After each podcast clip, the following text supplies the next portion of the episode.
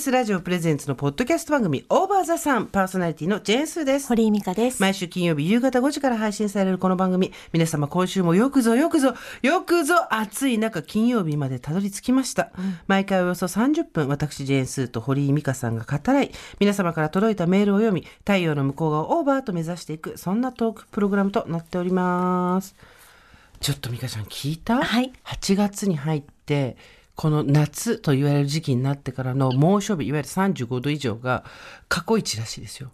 17日とかかな。ああ、そうですすごいか。先月7月半分ぐらい猛暑日だったんですよ。うん。でここ何日か東京は、まあ、雨が降ったりとかちょっと天気も陰ったりしたんですけど今日もはいダメみたいな、はい火曜日。はい。ずっと続きそうですしね、これね。ねなのにさなんで髪下ろしてられんの、うん、なん、本能ですか？なんていうの？違う。違う。あの聞いといて答えに否定するっていうのはどうかと思うけど 本能とかじゃない。本能さなんで？汗はもともとかかない人じゃん。それは知ってるけど、はい。首の後ろとかさはい。顔とかに本当汗かかないよね。だからなんか守ってんでしょうね、いろんなものから。うん。自分で、紙、紙で。髪で？はい。なんで汗かかないんだろう本当に。いや、それは新陳代謝が悪いからですよ。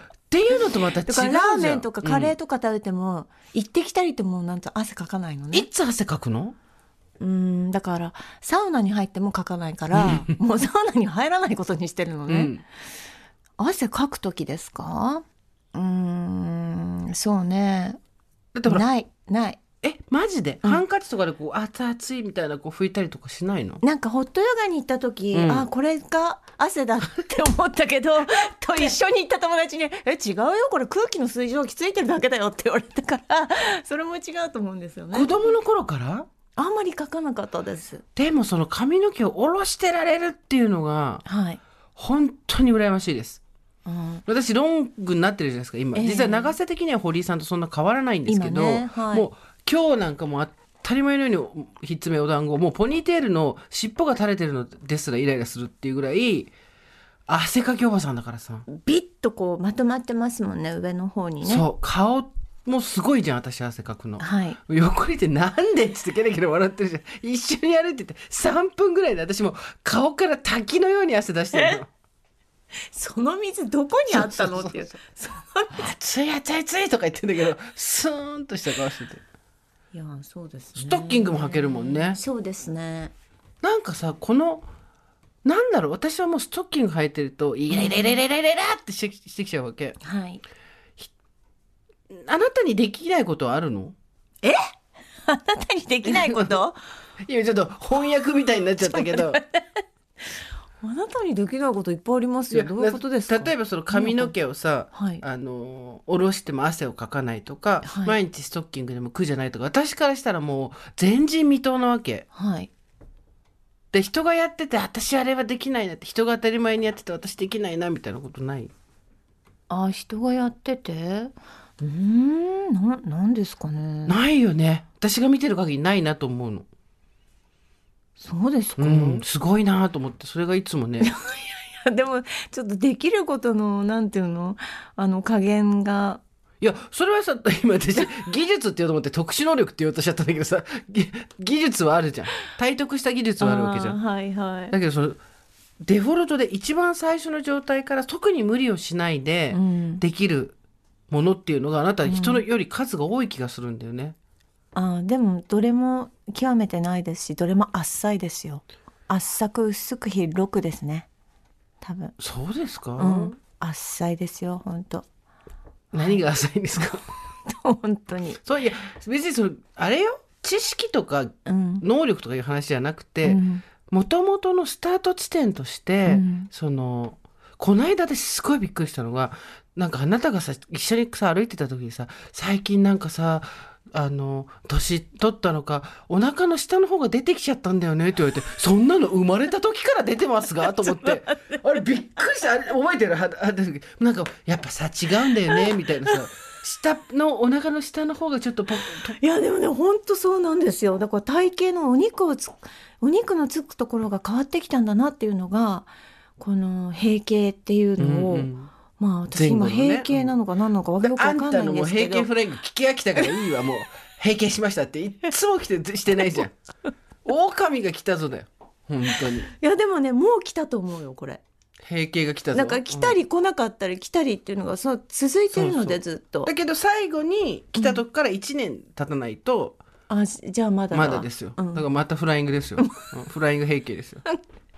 なんですけどだからその前後ぐらいからやっぱりねあのおへそよりしおへその周りとか下ぐらいにつくようになってきたんですよね。っ。てことは今までつかなかったんでしょ？うん、でもそう。その下がってきた感じ。上の方についてたのが、うんうんこう下に下がってきたの。丹田の周りみたいな。多分リスナーのまあ多分50会員の何割がこれ分かるって言ってるかね。あなな肉のつく場所が変わるっていうのも何となく分からなあその太ると違うんだよね、うんうんなんていうの？こう全体的につくとか、うんあとつくところって自分でも分かってたんはいだけど、はいはいつかない場所だったの唯一そのすごいな。し下っ腹みたいなところが、それがそのいわゆる銭湯で見るおばあちゃんみたいな体ね。型になってくるんだよね。うん。ねえ、っていうので「はあそうですか」って聞いてたんだけどそんなところに鏡餅のような肉がこの50年一度たりともなくなったことありません。平均体重と呼ばれる年齢の時でもそこにはしぶとくだからさ面白いよね。人によってそのさなだでないの？そうできないことみたいな。ありますっていっぱい。そんなほぼできないですよ。漠然としてて全然話が漠然そっちも漠然とししてしてないわ。髪の毛を下ろしても汗をかかない。腹の丹田の周りに肉がつかない。ストッキングをは一年中履いてても大丈夫、ね。この3つだけで超人だわ私にとっては。いやなんでしょうね。ね。うん。すごいよね、ん。なんかすごいそういうとこで羨ましいなって思うわけ私は。いやいやいや。なんか。うん。なんかさ私これみんなできるんだけどこれ私できないんだよねっていうのがさうん、いやいっぱいあると思いますよ。言うてるだけ何も出てこんいやじゃんいやいやで今だから思考がストップしてたけど本当にたくさんあると思いますよ。うん、だって英語も喋れないし。それさほとんどの人が喋れんでしょうがえー、なんかまあでもいろいろありますよ本当に。なんか、そういうところで、うんやっぱりうん周りとの岩っていうのを感じるようになってくるわけですよ。それは私は子供の頃から比較的早かったから前も話したけど、はいはいはいでもそれはあんまなかったんだもんね。ああこれなんでみんなと違うんだろうみたいなことですか、うん。多分自分で気がつかなかったんでしょうね、うん。はい。目が茶色いのだけだね美香ちゃんが言あったのは。そうですね、はい、うん本当にね綺麗な茶色してるの。うん。でも本人は嫌なんだよね。シベリアンハスキーみたいな色です、青青じゃないから。茶色なんだけど黄色っぽい茶色なんだけど本人は嫌なんだよね。そうですね。嫌ですね。周りから来たら見たらさ、うん。憧れの色なんだけどやっぱそれ本人としては、まあ、まあそういうことですよね。まあ、まあそういうことだよね、うん周りから見たら魅力だけど、はい、隣の芝生ですよね。そうとな本当に。まあ、自分からするとみんなと違うから嫌だみたいなうん。まあでも腹の周りに肉つくのはみんなと違うって 違わなくていいと思うけど。あなたあのなんか最近似てる似てる人とか誰に似てるって言われるんですか？最近はないですね。やっぱり相相変わらずあのゴーストバスターズに出てる眼鏡かけてる人ですよね。ああそうですね私たちあそあまあの二人のペアリングに似てるってよく言われてましたからね。ああいう感じですね。相変わらずあの小太りの中年のおばさんが出てくるとジェーン・スーみたいみたいなのが エゴサすると必ず出てきて「はいはい」っつってそのために「はいはい」分かった分かった。でも吉田羊さんにも似てましたよねまあだから上位互換ですよね。私を一番綺麗にフォトショップすると吉田羊さんって。ねえそうですよね。あなたは相変わらずメイジェイさん。私は、うん。私はメイジェイさんはそんな言われたことないんですけどまあカバちゃんはずっとそうですよね。メイジェイもカバちゃんも自分自分発？カバちゃんは自分発だよね、はい。メイジェイは言われて本当に似てると思った。この葉の子もめっちゃ似てるよね。この葉の子は自分初です、そうだね。メイジェイさんは別にそん言われたのかな？はい。言われてないです。最近は？誰かいる？最近私そうあのーえっと地元のママにその韓国の女優さんうんうでん。いるんですけど、うん。そのえっとクイーンメーカーっていうネットフリックスでやってるうん。のにあなた似てるから見て見てってずっと言われてたんうんですけど、うん。まあ案の定見てなかったんです。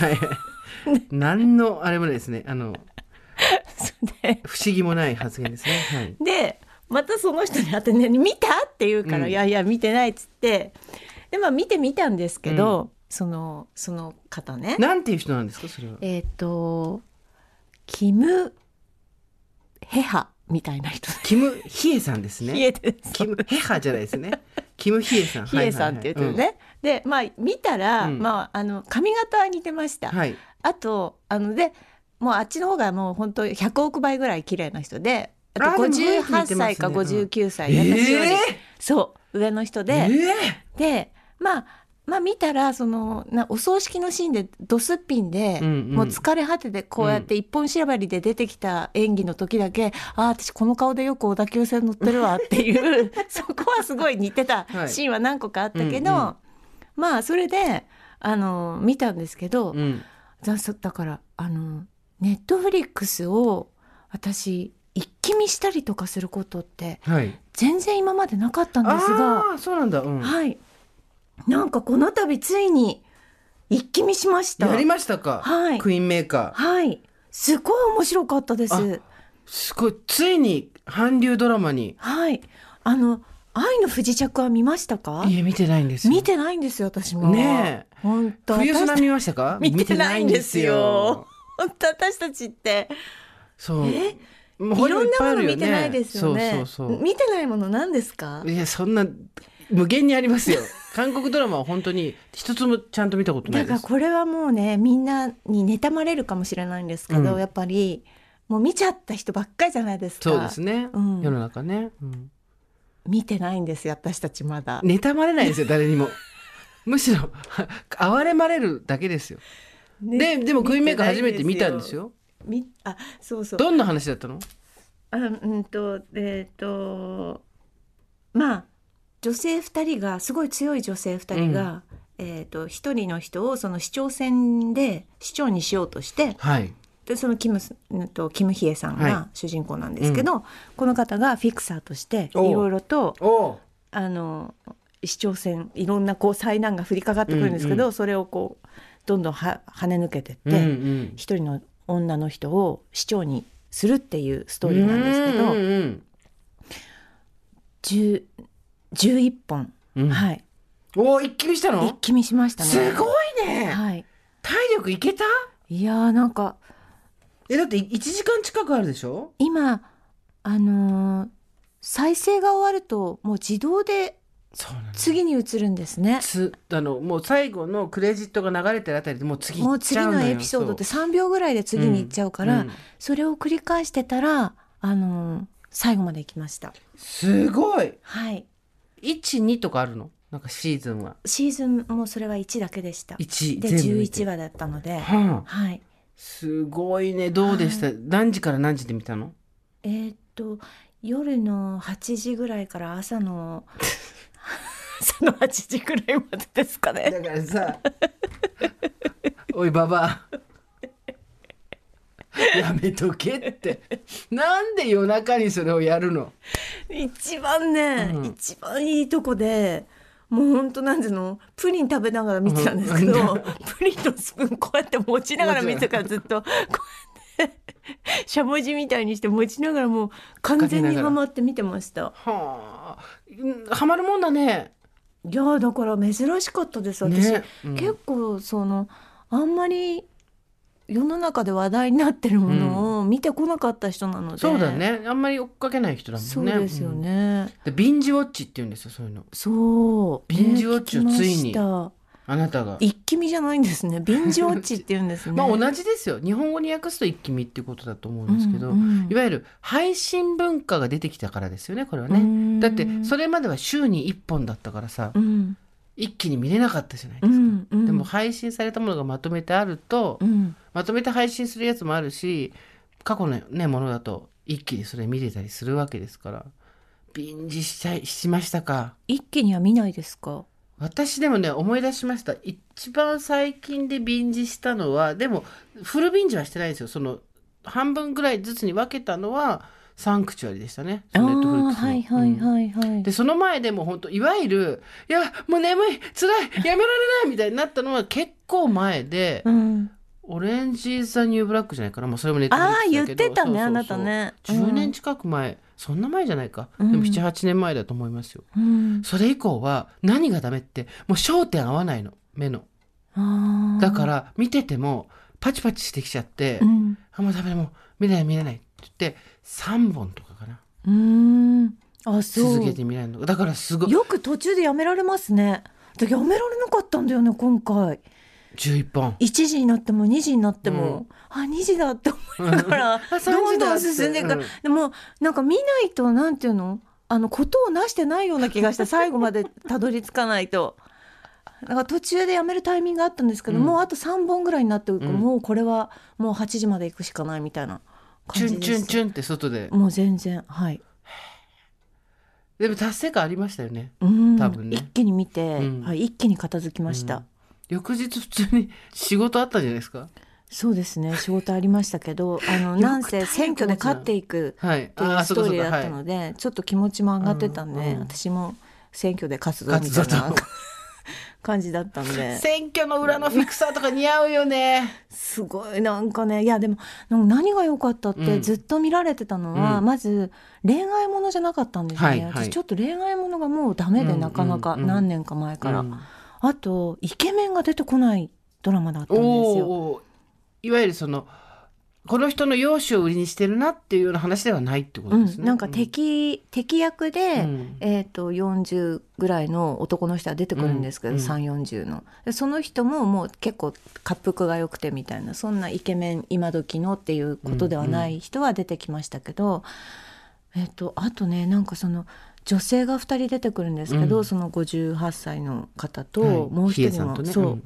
なんか同年代の女優さんなんですけど、すごい、まあ、財閥の役をやってる方はちゃんとメイクしてんだけど、うん。その方たちもメイクしてんだけどなんかそのアップでずっと撮ってたりとかする時に、もうシワをそのまんま見せてんの。うんうん。全部。うん。小じわとかそのうん。なんかちりめんじわとか、ああいうのも全部あと毛穴も全部、韓国の女優さんってほんと毛穴ないイメージじゃないですか。綺麗なね写真見てても、でもずっと私と同じ肌質のなんか硬そうな肌を見てずっでもこの人は韓国の女優さんなんだと思,、うん。思って見てるんですけど本当に私たちのなんかリアルな肌のまんまでお芝居してて。キム・ヒエだ。私がって、いやいや。肌質がって。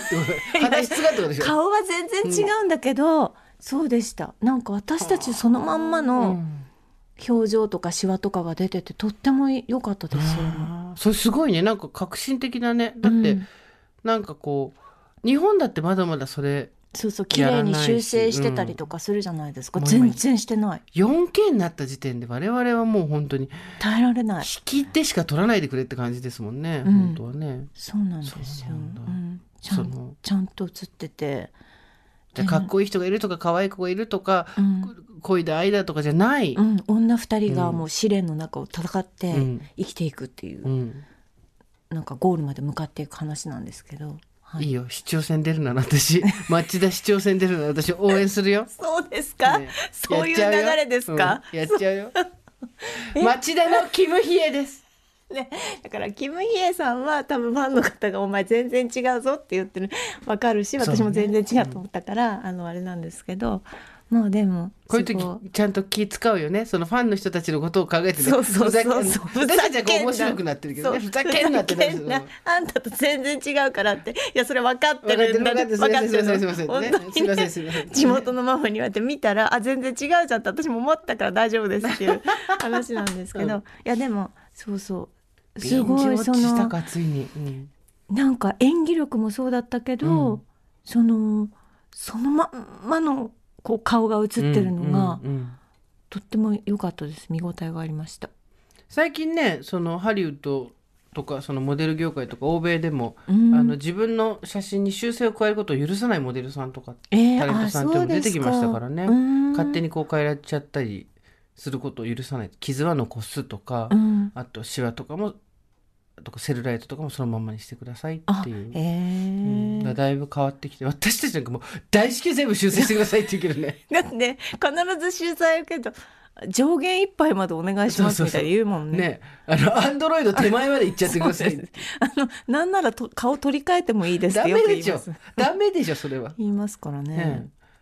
すごいねみんなそこ。うん。カレーっていうことに対して、うんうんしっかりシワ出てて、あ美しいなと思いました。うんうん。この60手前の人のうん。このシワ見るのいいなと思って見てました。ね、あと10年だね、私たちもうん60になった時に。どういう顔してるか、うん。怖い。なんかもう説得力のある顔してるかどうかがすごい怖い。もうありますよあなた。うるせえし。説得力ありますよ。いやでもなんか 50代まではなんとなくごまかせる感じもするんですけど60代はさすがにうん。生きてきた人生全部まるっと顔に出るので、うん。50代もそうだと思いますよ。うん。40代だってそうですよ。だけど60はさすがうにん。全部出るなと思ってさ、そうですね。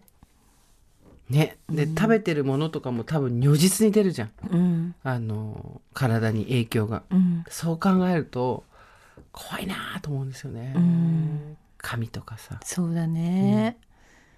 いやーそうちゃんとちゃんとやらないとと思ってますよ。思ってますけどね。うん。そうなんです。なかなか。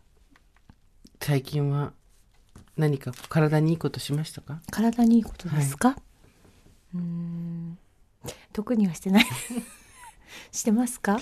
私あのプロレスウォッチング健康法っていうのがどうですか？プロレス。最近楽しいですよ本当に。あそうですか。はい。あのこれでもいいインスタに DM が来てあの私がもうほら天線芸と友人に言われたぐらいインスタのストーリーズにずっとプロレスを観戦したものをですね、はいパラパラ漫画なので我ながら発明だと思うんですけど、うん。見たくない人にもタッタッタッタッタってやってる動画で見ちゃうっていう効果があるんですけど、そしたらですねあの私はスーさんのことが大好きです、うん。でもプロレスのインスタは見たくないんですけどどうしたらいいですかっていう DM が来たんですよ、うん。で多分あのこれ聞いてらっしゃる方かもしれないんであのお返事はね転戦の時は見なければ大丈夫ですって返事を書いたんですけど、うん。多分それはね求められてる答えじゃないんですよ、うん。やめてほしいんだと思うんですね、うんうん。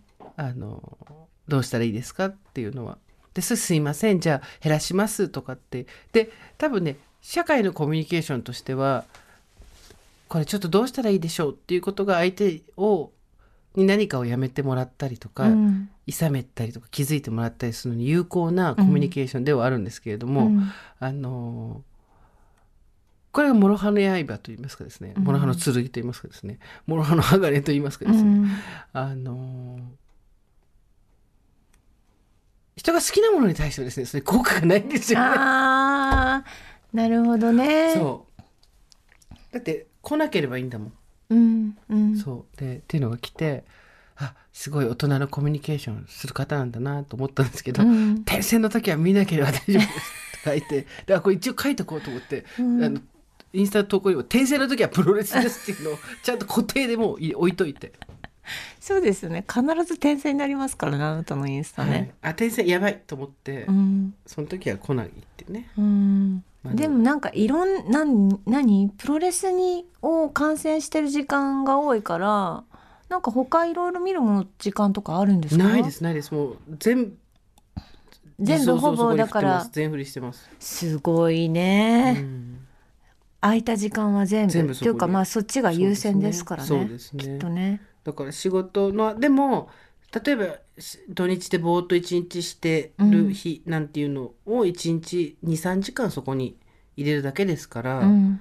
そんなに時間ものすごく食うとかっていうことではないんですけど、うん。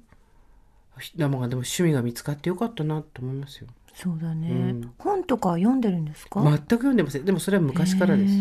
まあもちろん気になった本はちょろっと読んだりはするけど、でも読書家では全く、そうだからさ私さ Kindle を買おうか買うまいかって10年ぐらいな Kindle が出た時から悩んでるわけ。あそう。しっぽりがすごい本読むのよ。うんうん。その前の彼氏もうん。すごい本読む人だったの。うん暇あれば本読んでるわけ。うん。でしっぽりも暇あれば Kindle やってるの、うん。ペラペラペラペラやってるわけ。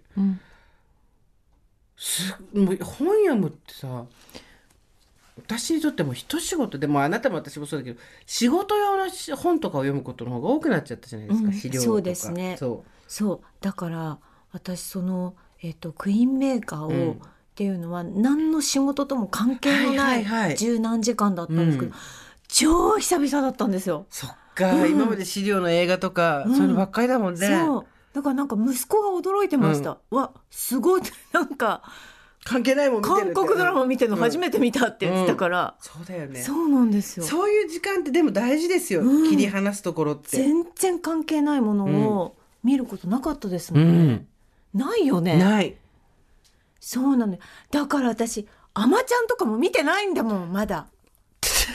今から行くつもりなの？そういうのそういうのほとんど見てないんだもん私。手つけてないんだもん。仕事で見ましたね。私なんならね、うんハゲタカっていう映画があったの。ハゲタカありましたありました。あのそれはもう十何年前の映画なんですけど。あの外資系そうそうです、うんそう。誰が出てたかな？大森奈緒さんとかが多分あの辺の堤多分そういううん半沢直樹の人も出てたかもしれない。まあなんかあの辺の人たちが、はい。私あれ映画館で予告編見て、うん。これ絶対見ようって思って、うん。もう十何年経ってるの。終わっとる。あれねハゲタが多分ね松竹じゃない？えわかんないけど。私の友達が多分あのえ何？松竹の邦画にいる子がいるんだけどそ多分最初の頃に自分がプロデューサーで手掛けたりするのかな。だからあそう。多分聞いたら喜ぶよ。でだからネットフリックスとか何何でもまあ上がってるわけじゃないですか、うんうん。だから見る気になったら見られんのよ。そうね、うん、でもずっとだからなんかそこにの気持ちを乗っける時間もなかったんですよ、うん、ハゲタカ。大森さん出てます。玉山哲司さん そして私が思ってた堤さんは出てません。それから柴田恭平が出てます。柴田恭平で見たかったんだ、私。なんとプライムビデオで今見られます。プライムビデオ。 U-NEXT でも見られます。こう見られるとなると見れなくなる。だから空飛ぶタイヤとかこっちのあれなんだね。シリーズのあれなんだね。だから、見たかったのに見てないものいっぱいあるいっのぱいある。私もいっぱいある。バックトゥーザフューチャーは見た？見てないの私。すごい。あだからあのなんとか洋画劇場みたいなのよくやってるじゃん、うん。うんうんああいうのでチラ見はしてるよ、はいはいはい。よく家族が見てんのとか、うんうんでも全編しっかり見たことはないから、映画館行ったりとかね、うん。あなたあるんですか？あると思いますよさすがに。え？ほん？うん。えちょっと待って。あなた待ってでも私もう分かった。あ見てないライン分かった。見てないラインが分かった。スタンドバイミー見てないでしょ。見てないすごい分かってきた。分かってきた。見てない。スタンドバイミー見てないね。あとねあなたうん。ニューシネマパラダイス見てないでしょ見てます。見てます。そうちょっと待って。あなたあなた。あなた。でもねいい筋いってる。ニューシネマパレス見てないでしょいい筋いってる、あなた東京物語とか見てないでしょ？オズですか、はい。あオズ見てないですね。ですよね、うん。きっとね。あなあた私？あなたあれですよねきっと。そうですね。えーっと有名なところで言うとと。有でもね私とミカシが最後に見てる共通のものって多分ね ET だと思う。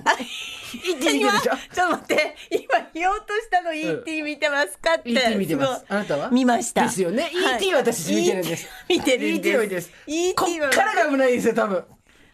と待ってください。はい。ハリーポッターは見たことありますか？ないです 赤坂の下にめちゃめちゃポタポタしてますけど ないです。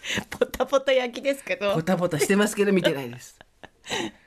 私たちってなんか将来やることはまだまだたくさんありますね。ここれはもう120ぐらいまで生きないといけないですよ。だって ET の後から全部見てないんですよ。見てるあなたはい。あれ見ましたか？何ですか？スター・ウォーズ。スター・ウォーズは見てません。見てませんでもスター・トレックは見てます。こういうとこなんですよね。ドラマのね。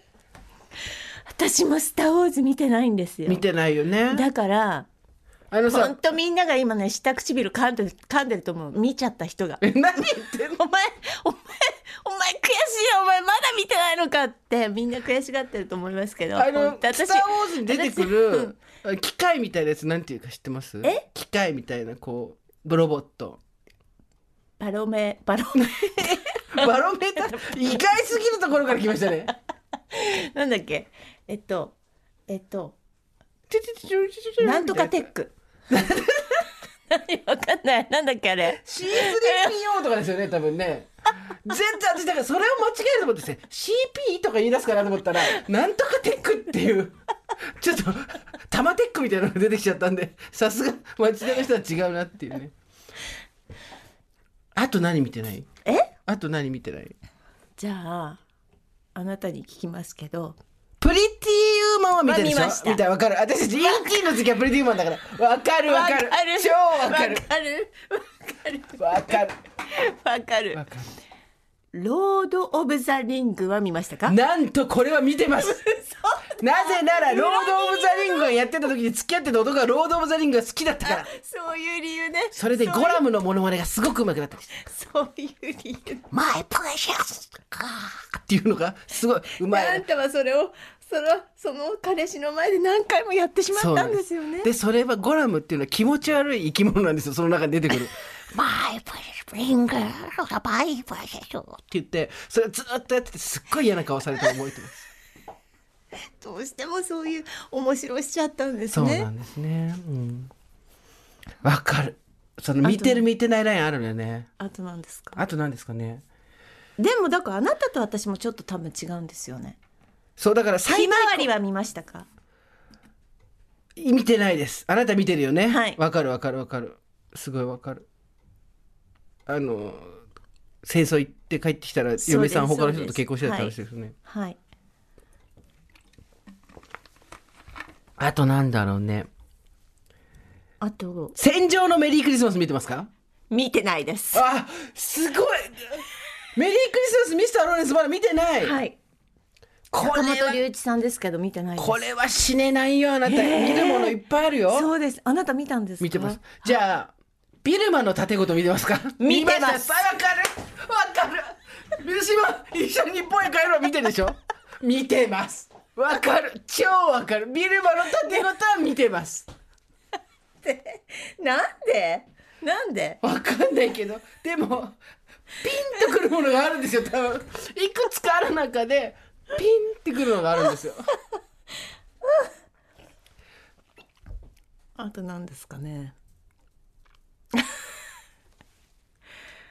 ちゃんとなんかこうあれですよ。全国レベルでこう公開されて「トップガン」は見てますか？あートップガンはなんかチラ見でしかあ見てないです。見てないですか、はい。私も「トップガン」は見てるけどあの、あれで見てます。あのいわゆる洋画劇場みたいな、はいはいはい。映画館では見てないですね、はい。じゃあフラッシュダンスは見ましたか？見ました。見ました。ですよね。わかる。わかる。超超わかる。フラッシュですわ。見ました。すごいわかる。見ますねなんならもう一回見ます。見ます。わかる。コマの一つ一つ覚えてます。わかります。なんですかねこれ。なんでビルマの縦ごととフラッシュダンスはピンときたんでしょうね私たちね。なんだろう。まあプリティウーマンは本当に流行ってたからあの時なんとなく見に行くっていうのはわかるんですけど。うんそうなんだよね。スピードとか見てるんですか？スピード見てないですね。見てないですねうん。あれ洋洋画劇場で見ましたね。バス止まんないやつですよね。そうですそうです。バス止まんないやつ。やっぱ。スピードそれは、ね。バス止まんないやつ。ダイハードはどこで見てます？え？ダイハードはどこで見ダイてます？ハードは、あの消防消防士のやつ。えっと違いますね。違いますね。あ宇宙に行って帰ってくるやつでしたそれも全然違いますね。あダイハードは宇宙に行かない。ダイハードはビルが爆破されるっつってあの。ああわかりまし。た、はいあれ？宇宙から帰ってきて。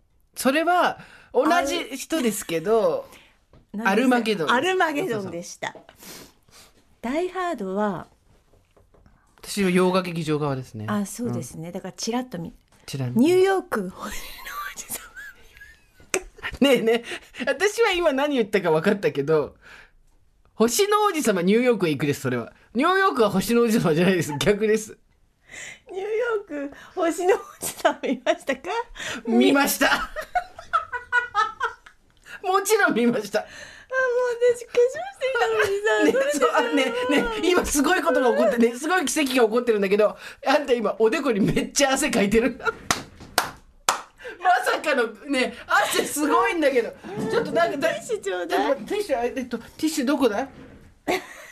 ちょっと涙もめっちゃ出てきてるでしょ、今私、ねちょっと待って。やだ。あティッシュもうなくなっちゃった。すごいね。もう涙おでこ触ってみておでこ。あ本当だ、ね。すごい出てる。おでこにすごい汗かいて。る生まれて初めて出た。生まれて。すごい生まれて初めて出た。すごいね。すごい。い。あと何ですか？ラストエンペラー見ましたか？見ました。わかる。超わかる。今確信を持って言った。ラストエンペラーは見た。スクリーンで見ましたちゃんと。ドドーンですよねわかります。なんでしょうね。なんでしょうね。なぜ私たちもなぜ愛の不時着を見てないのか。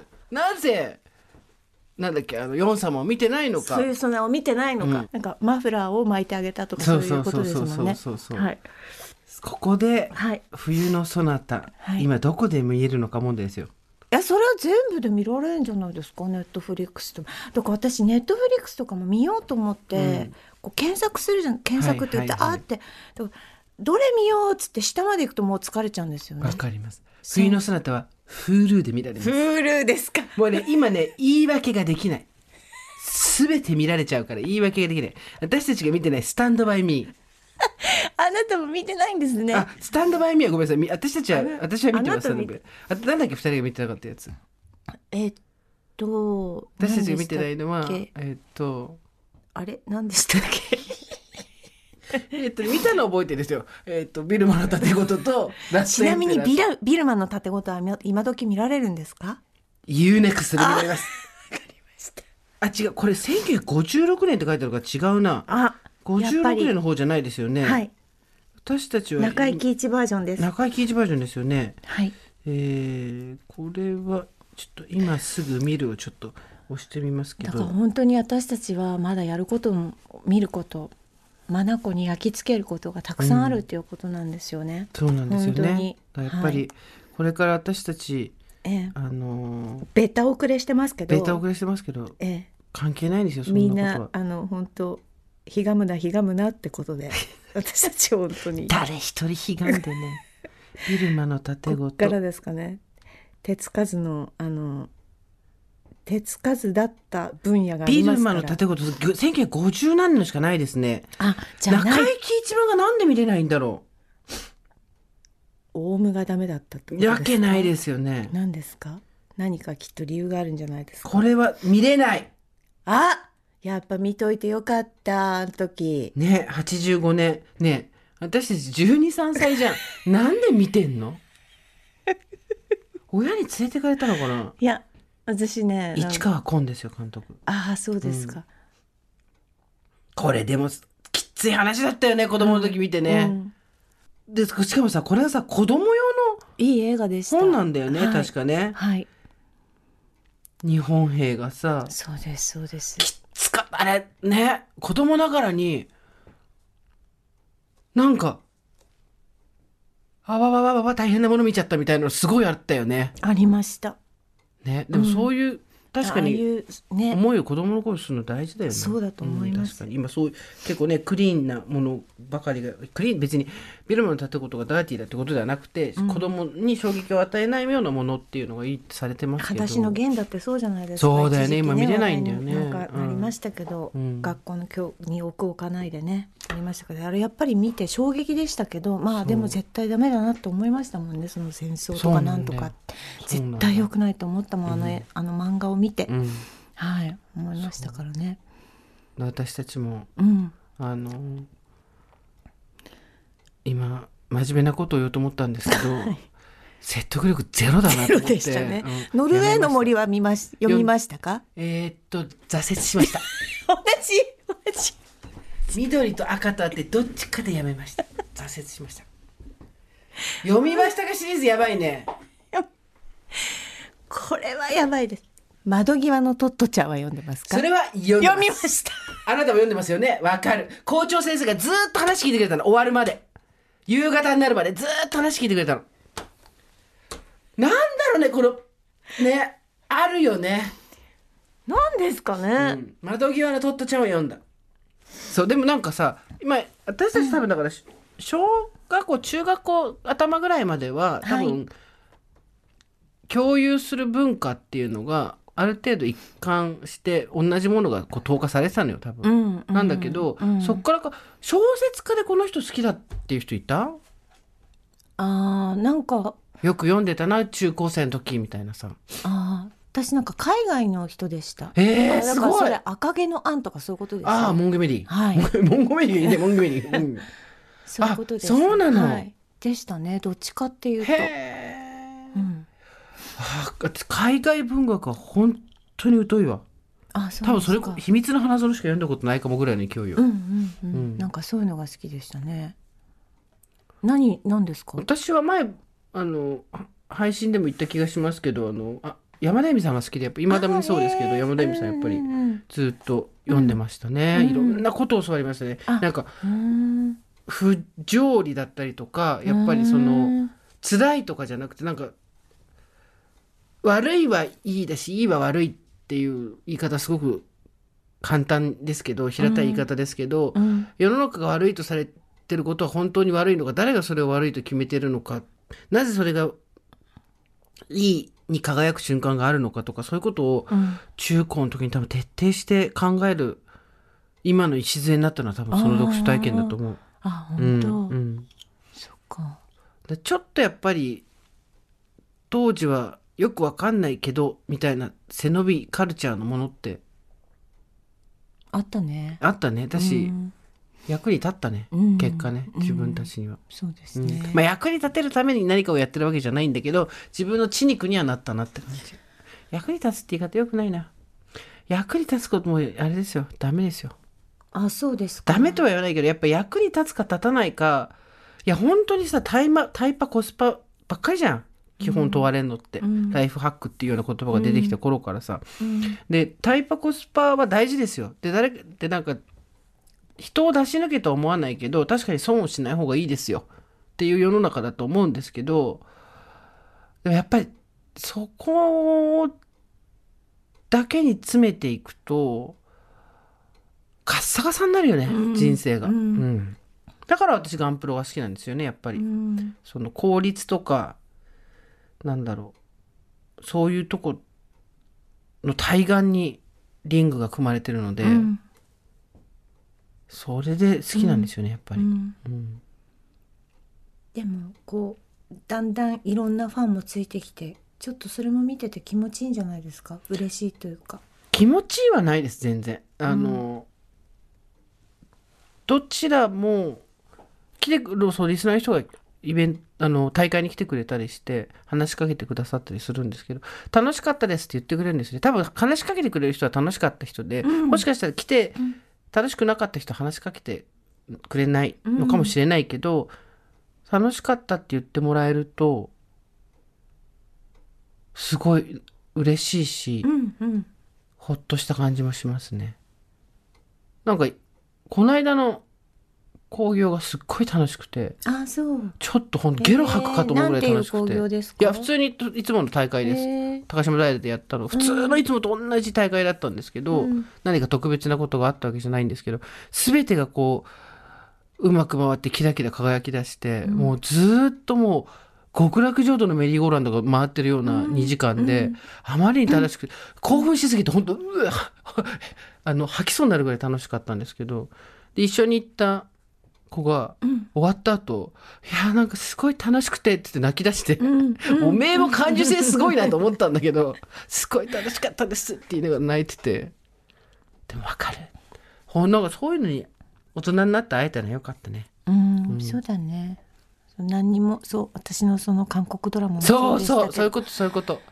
もうなんなんのなんか次にこれがどうつながるのかとかも関係なくもう11時間ぶっ通しでしたからはい。なんか時間の無駄と思うかどうかみたいなことをうん。ジャッジしないで、うん。自分の好奇心にどんどんドライブされていくっていうのが、今楽しいよね。うん。そうですね。だって普段はできないじゃん。やることもめっちゃたくさんあるじゃん。そうですね。でやることたくさんあるのにめっちゃ忘れて「すいませんすいません」ってさ。なんで覚えらんないのねだから私もハゲタが十何年見てないっていうことですよ、うんうんはい。ハゲタカね。ね。いつかいつかだからうん見られるようになるといいですね、私たちもいろんなものをね。はい。じゃあちょっとメールでも読みますか。そうですそうです。はいスーさん、ミカさん、おはこんばんちは、オーバーザさんのおかげで年齢を重ねることにワクワクしているもうすぐ37歳、おばさんネーム、スイカ三昧です。私の好きなこと、それは片思いです。こんなことを言っちゃうと、好きな人から愛される瞬間が私はこの先やってこないんじゃないかと少しゲボが出そうですが、残念ながら、片思いをめちゃくちゃ楽しんでいる自分に気づいてしまったので、素直に好きだと言っちゃおうと勢いのまま初めてメールしております。ありがとうございます。恋愛上手な方にとってはうまい駆け引きをしたりしてめでたく両思いになってそこから恋愛を楽しむという醍醐味があるのかもしれませんが恋愛セカンドバージンの私にとっては片思いは結局気楽で自分都合でどうにでも解釈できるのでその良さをアラフォーになって再発見しました。なんとなくわかる気がするねそこね。思い返してみると人生でキュンとした瞬間って片思い期間中のことがほとんどのような気がします、あ早く振り向いてくれないかなと当時は辛い辛いと思いながらもいろんな妄想を繰り広げながらその瞬間を楽しんでいたんだなと今となっては気づきました、ただいま私は四半世紀ぶりに片思い中です。あら学生時代から長く連れ添ったパートナーとお別れして、数年前に自由恋愛市場、いわゆるシャバに戻ってまいりました。膝がやられるタイミングですね、これね。そんな中、突然訪れた片思い。自分自身が着火するんだ恋焦がれてるんだという驚きからのスタートでした。そして、片思いをしてみて改めて気づいたのは、こんなに喜怒哀楽を凝縮して感じられることって他にある？ということです。相手の何気ない一言に胸が高鳴ったり涙したり、こんなに感情が忙しく揺れることは、独身アラフォー地味 OL の私にとってはレアな体験。えーかと恋に落ちて片思いをするというのは若い時は当たり前のように感じていましたが、今となってはどれだけ課金したとて叶わないご褒美コンテンツであるということ。言いたいことはわかる気がしますよ。着火しない期間をそれなりに過ごしていたからこそ、このありがたみ素晴らしさをひしひしと感じます。その非日常を味わうような絵も言われぬ感覚はもちろんなのですが、一喜一憂する自分を客観的に見たときに、自分自身の人間性や現在地への理解がぐっと深まるというのが、私が片思いが好きな理由なのかなと思っています。相手との関係性が不安定でいろんなものが不確実性が高い状況の中だからこそ自分と対話する時間も増えますし自分の本質が見えてくるような気がします。いろんな感情が動くので結果的にとても豊かな日々を過ごしていて感受性が刺激され私は生きてるんだなと感じます。さて今回の片思いが始まって早半年私は思い切って人生初めての告白をしてみました。はいすごい結果は、うん、わからない友達かなとのこと。20代の私だったら、この返答にムカついて悲しくなって諦めてたとは思いますが、恋人である前に友人でありたいと思う今の私にとっては、これはスタートラインに立ったばっかり、これからなんだと自分に都合よく解釈し、楽しく片思いを続けています。なんでうまくいかないんだろうと嘆くのではなく、私はなんだかんだで片思いが好きなんだ、楽しんでるだと思えると、ますますハッピーな気持ちになってきました。そう思わせてくれる素敵なメールテーマに感謝しています。踊ったり泣いたりしながらボーナスタイムを思いっきり味わい尽くしたいと思います。国書に負けずご自愛ください。いつも大場田さんが大好きです。長くなってすいません。おばさんネームスイカ三昧。あら素敵ありがとうございます。わかる気がする。どういうことかっていうと、はい日常になるんですよ、付き合うと。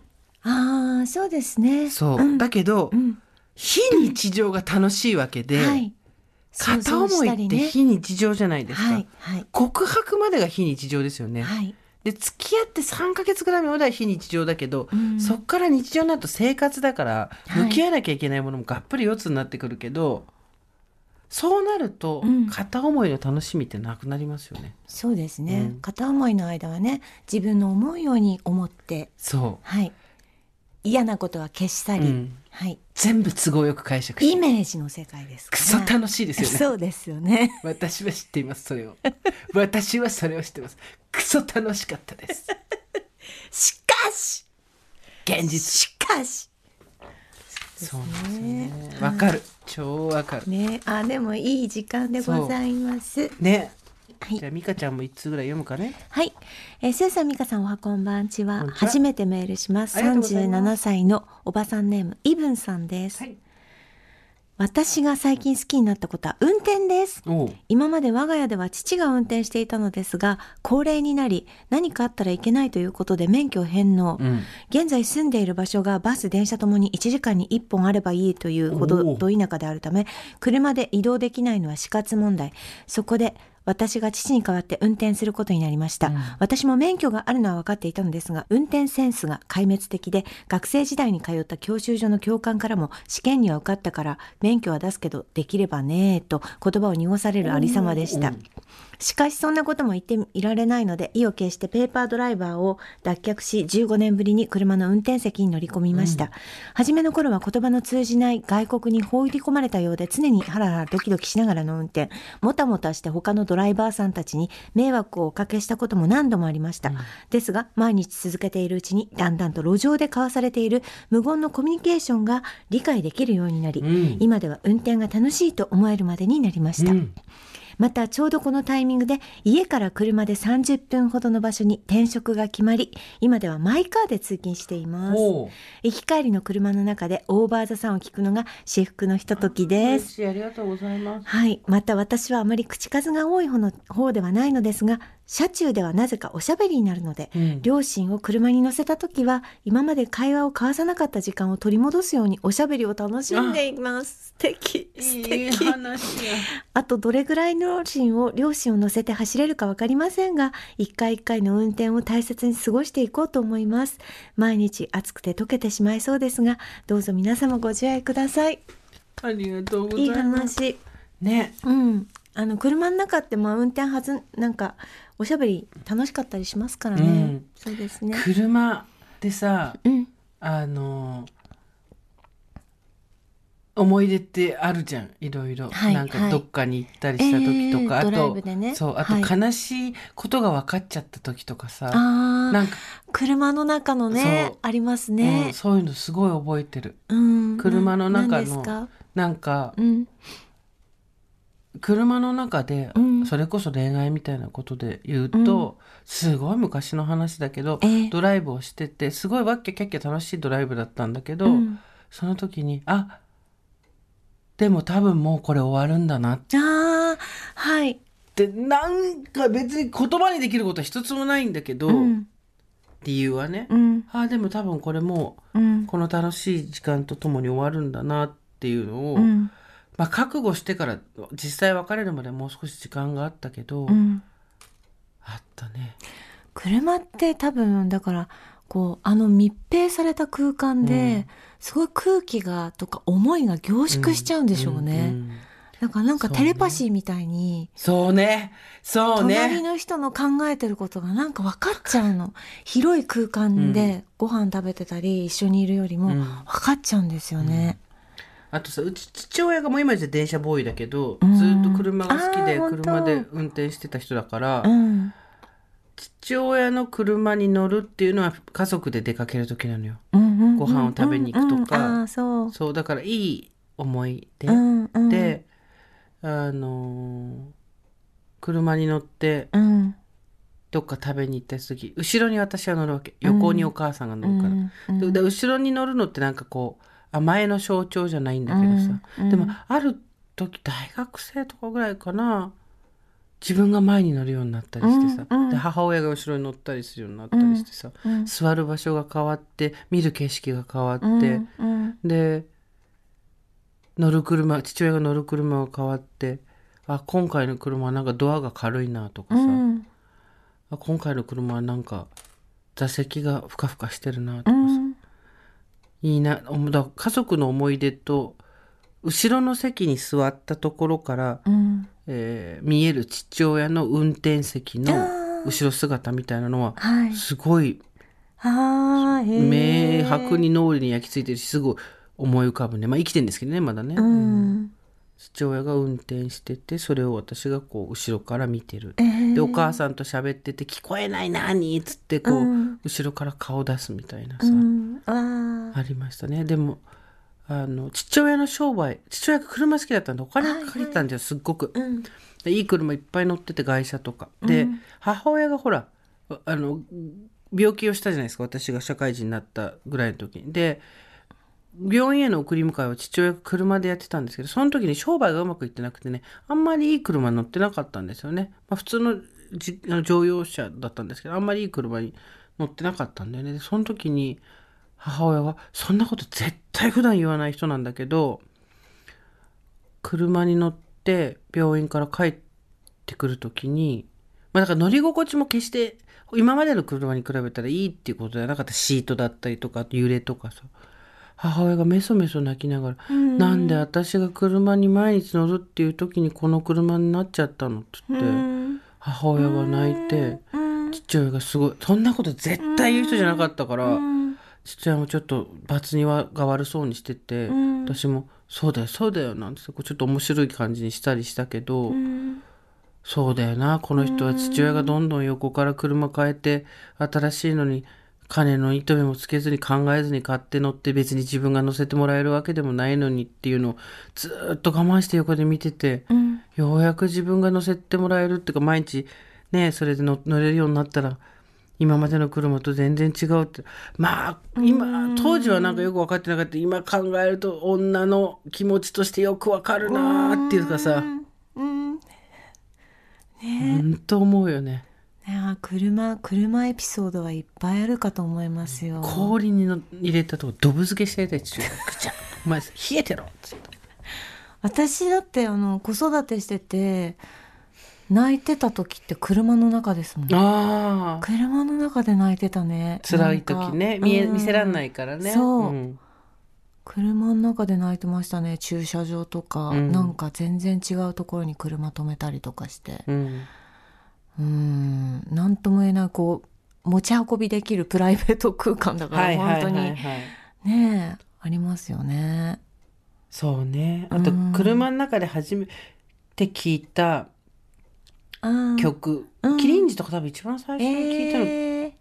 車の中じゃないかな。カセットでね昔はね。そうカセットだったね。懐かしいね。ね。そのうち MD とかになったね。あとさち CD をさあ。あのトランクの後ろまで行かないとさ。懐かしい。あのそあれ何だったんだっていう。懐かしいね。トランクの後ろで何枚も入れてそれをこうピッピッてやるっていうのあったね。もううちもかける曲とか決まってたからさ、なんかあの未だに子供たちも覚えてるよね。同じ曲聴いてたって言ってね。ああそうなんだ、うん。なんかこの間のねあのメールもそうだったけど車の中で何聞いてたっていうのは結構ありますよね。家族であるんだろうね。うん。何聞いてました？私はねうちの父はずーっと野球聞いてた。あええあそれもいい思い出じゃないですか。スリーアウトなのなんだかとかって、うん。ストラとかっていうのを聞いて、うんうん。あれもなんよかったよね。車の中で聞く野球野球もねで AM でそれを聞きながら、うん。ご飯から帰ってくるっていうイメージ、うん曲よりも野球中継だな、ううんちは車の中は、ね。うん。いやーなんかいつかまとめてやりたいですね。ね。車の中。車とで私そう車ななんかそういう小説オムニバスとかでありそうだけどないのかしらね。ね車の中の話みたいなね。ね、う。ん。そうでもあすごいあなたのあなたの言う通りよ。その空間がギュッとこう密閉されたとこだから、うん。いろんな思いとか、うん。ちょっとした変化とかが、うん。外の時より大きく感じられるのよ。うん。で多分伝わってくるものがあっ伝わったりするのよ。ちゃうんだよね、うん。そうだと思いますよ、ね。うん。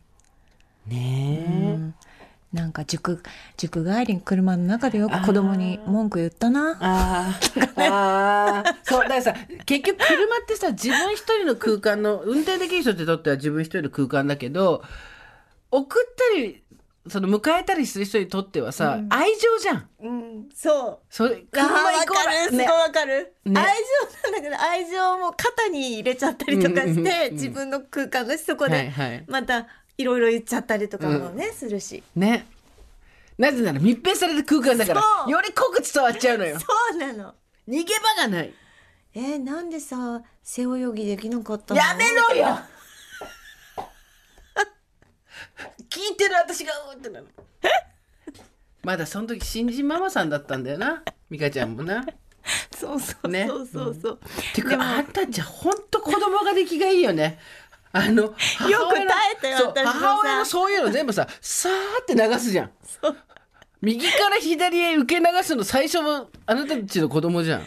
もうだって理想としての子供像が出来上がっててそれにこう褒めていこうとする母親からこうするって逃げていった人たちだから。でもさそのその話よくあなたするけどその時あなたはあなたでさ、新人で会社入ってすぐ結婚して子供産んで休職して当時はまだ男の人が育児とか家事をやるなんていうのはまだまだない時代で、はいで会社に戻っただから仕事なんかしてるから子育てがとか子育てなんかしてるから仕事だって絶対言われないようにしようと思って頑張ってたわけでしょ、うん。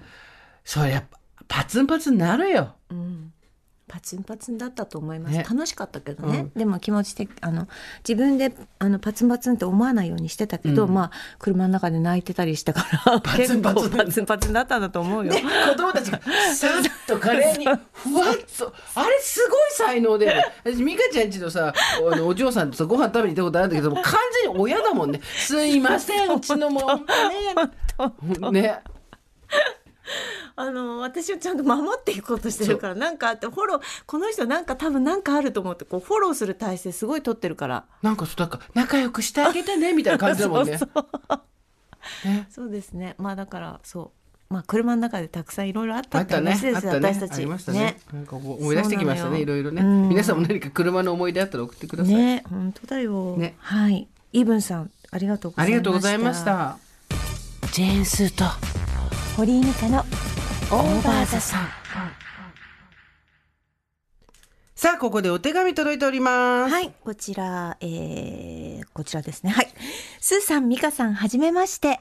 私、華道の小出と申します。はい華道さん。加藤さん、CADO と書いてる華道。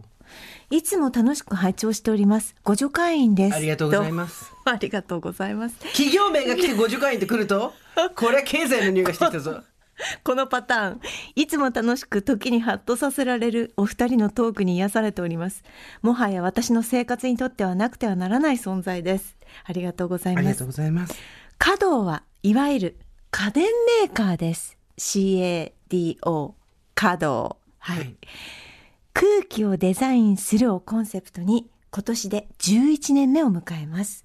空気清浄機やサーキュレーター、ヘアアイロンなど、私にとってのスーさん、ミカさんのように、ご助会員の皆様のいい空気になれるような商品を提供しております。おやおやうまいこと言ったよ ぜひ手に取って使ってみてください。はいということで、なんとですね、はいえー、華道の、はいあ見てあれあ動いてんだよ。信じられなくね？静かな音一つしないですけど、ずっと回ってるんです。扇風機と、はい。あとサーキュレーターが今、はい。おしゃれなのがスタジオにあるんですけどはい。さすがの DC モーターだよ。ねえ、音一つしない。ず全然音しない。でも空気は回ってる。はい。かき混ぜられてる。今あの私たちの床に置いてるんですけど、はい。あの下の空気があのよどんでたんですけどね。かき混ざってきましたね今今いい具合にかき混ざってきてかき混ざってきましたねあの浄化されてきてます。今はいなんかか聖域空間になってきてますから。だで知ってる？これはい。あの除菌できんだってあ、そうなんですね。だからもうがが私たちのよどんなものが綺麗になってきたら こ全部受け取ってるわけですね。いやーでもさ、あとなんか本当デザイン素敵ですね。うあの今白ではいシンプルで、はいあと羽の部分はこうグレーになってるのが扇風機の方なんですけどね。色のパターンもいくつかあるんだろうけど今うちにあるのは白。これ。あのデザインが載ってるいろんななんていうのか？これこれみゆかちゃんこれ世の中的にはカタログって言うんだ。カタログ。なんでカタログが出てこないのね。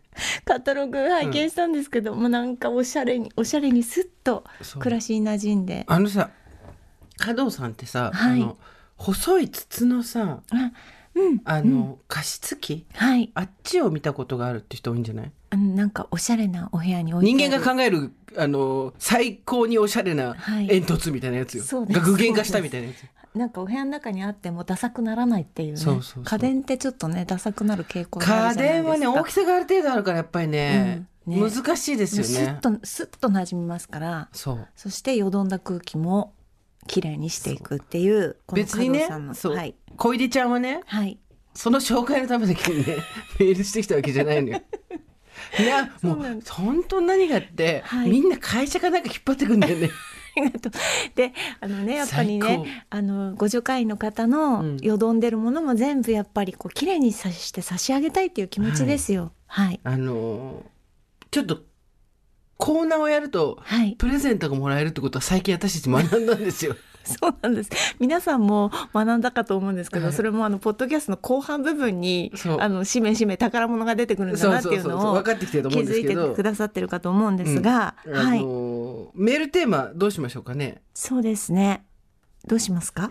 この空気かき混ぜたい。いいです。あのあの PTA のさ、はい。私想像で喋っていい？いい PTA の役員やるとき全員が手挙げないあげとき、ないです。どなたか去年やってらっしゃらないすみまんせん。あのうちちょっと来年あの下の子が生まれる予定でとか。なんとかで。おばあちゃんが今病気で大変なんですって。一人一人理由を言っていくんですよ。そうですよね、はい。でシーンとなって、はい。この空気かき混ぜたい。それがバーンですよ。だけど稼働稼働って。だけど DC モードだからスーン空気がかき混ざっているのに音がしない。とかね。はい。あとあの例えばはい。あの勇気を持って告白をしましたよ、うん。好きなんです。うん。そっか、うん。あの言ってなかったんだけど僕友達の何々ちゃんとうん。一緒に住んでんだよね、みたいな話をされた時に、ん。いいでも音は音はしない。はい。っていうね。はい。この空気かき混ぜたいみたいな時ありますよね。そうですね。ございますよね。私これすごい失礼なこと言っちゃって、はい。なんかこういろんなものがこう置いてあってこちらいかがですかって言った時になんだろう物をこう売ってらっしゃる人がいらっしゃってね。あの素敵なものばかりででも物としては持ってるものばかりなんだけど、それでも欲しくなっちゃいますね、みたいなこと言いたかったんですけど、うん。ちょっと言い方間違えちゃってですね、うん全部持ってるっちゃ持ってるんですよねって言っちゃったんですよ。その時のあの空気その時もかき混ぜたい。ブワーン。ややりたかった。全部角にかき混ぜてもらいましょう。あの除菌してもらいたかった、そうですね。うんあれこれ角のなんかサーキュレーター的には名前はないんでしたっけ？ないんですか？角のストリームですって。稼働ストリーム。稼働ストリーム。じゃあ皆さんの稼働ストリームをはい。教えてほしいですね。そうですね。あの皆さんのこの空気かき混ぜたいっていうメールを募集して、はいご助会員にはい加藤さなんのはい。サーキュレーター。いやでもサーキュレーターって本当にあのー今クーラーでうん。2つ、なんクーラーとサーキュレーターで空気をかき混ぜたりとか、まあ2つ使いをしてはい。うちは悪いけど私サーキュレーターオタクだから、そうですよね。サーキュレーターずっと言ってるもんねサーキュレ DC ーターそう DC モーターのやつ1台、はい。あとハンディの動かせる扇風機1台あと DC じゃない、えー、とサーキュレーター1台あとえっ、と普通の扇風機と、はい。扇風機2台サーキュレーター2台で持ってますけど、はい。いろいろこうやった結果やっぱり DC で静かなやつをずっと回しておくと、冷房効率は全然違います。なるほどこれ暖房の時も効くからね。そうですね上に溜まっちゃった空気を下に下ろす。ね冬もねそうサーキュレーション。起こしてこうサーキュレーション。そうですね。うちもほらあの魚とか焼いた時帰ってくると若干こう家の中がね、うん匂いがこもったりとかあペットを飼ってる、ね、あこれそう匂い消えるだからずっと回しておいて、匂いを取るっていうことですよね。うん。消えやすいとか、はい取りやすい、はい取れる気がする個人の感想です。そうですそうです。取っていきましょう。取っていきましょう稼働ストリームでございますが、はい。ということで、えっ、とメールを皆さんぜひ送ってください。この空気かき混ぜたいでお願いいたします。メールは over.tbs.co.jp までです。お名前、郵便番号、住所も忘れずにお願いいたします。来週火曜日の夕方ぐらいまでに、はいはい、送ってください。送ってください来週火曜日ってことは11が金だから12、13、14、15日だね。はい。15日の夕方ぐらいまでに送ってください。メールが採用された方にはなんと、はい、サーキュレーター、はいつまりストリームストリームがプレゼントされるということで。かき混ぜてっていうことでお送りねさせていただきたいと思っております。いやなかなか自分で買えないよ。そうね、ねでもあると絶対嬉しいなこれねい。やもうもうだからもうサーキュレーターオタクとしては。三台も四台も何台やったっていうもう今今家に一番あるか家電はサーキュレーターで持って移動したいもんそうねそうそう。いろんなところにそうそうブーって行きたいそうですよね。はい、メールお待ちしておます待ちしてます。といったところで今回はここまでにしておきましょう。オーバーザさんでは皆様からのメッセージお待ちしております。送り先は番組メールアドレス over.tbs.co.jp over.tbs.co.jp です。アルファベット小文字で over です。それではまた金曜日の夕方5時オーバーザさんでお会いしましょう。ここまでのお相手は？堀井美香とジェーンスーでした。オーバー TBS ポッドキャスト